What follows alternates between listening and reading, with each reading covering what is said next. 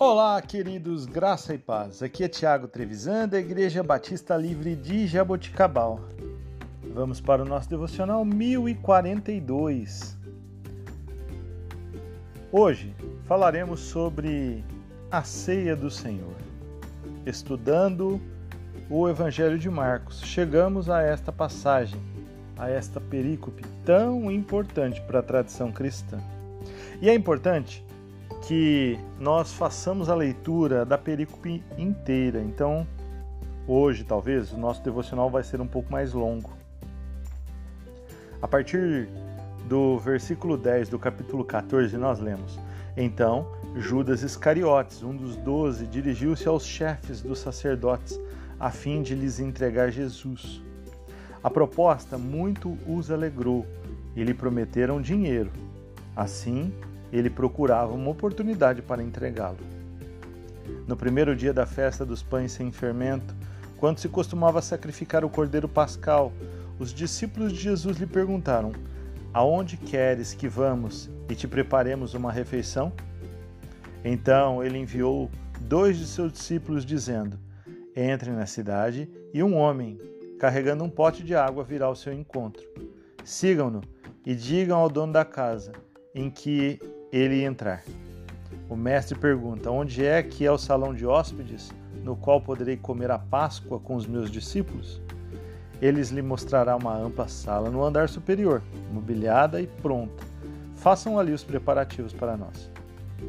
Os discípulos se retiraram, entraram na cidade e encontraram tudo como Jesus lhes havia dito e, e prepararam a Páscoa. Ao anoitecer, Jesus chegou com os doze quando estavam comendo, reclinando-se à mesa, Jesus disse: Digo-lhes que certamente um de vocês me trairá, alguém que está comendo comigo. Eles ficaram tristes e um por um lhes disseram: Com certeza não sou eu. Afirmou Jesus: É um dos doze, alguém que come comigo no mesmo prato.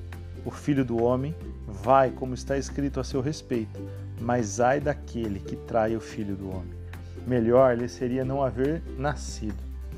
Enquanto comiam, Jesus tomou o pão, deu graças, partiu e deu aos discípulos, dizendo: Tomem isto, é o meu corpo. Em seguida, tomou o cálice e deu-lhes graça, oferecendo aos discípulos, e todos beberam. E lhes disse: Isto é o meu sangue, é o sangue da aliança, que é derramado em favor de muitos.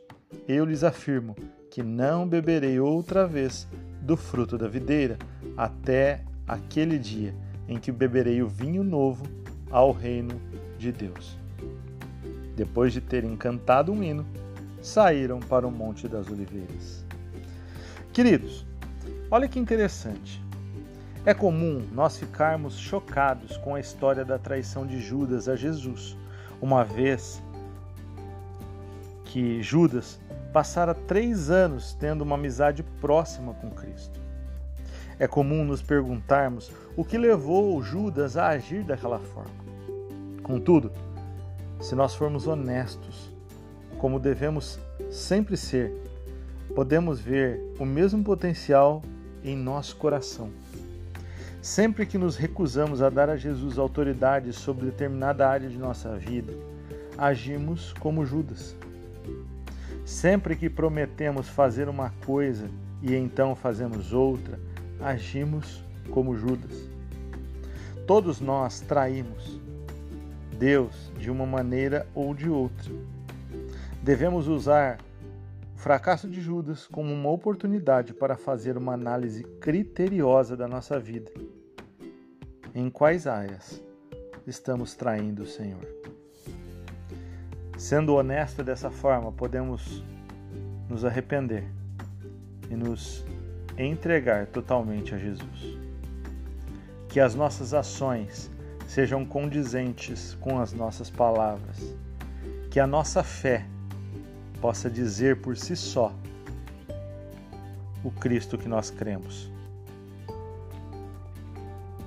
Que Deus te abençoe, que você tenha uma semana abençoada, uma semana produtiva, em nome de Jesus.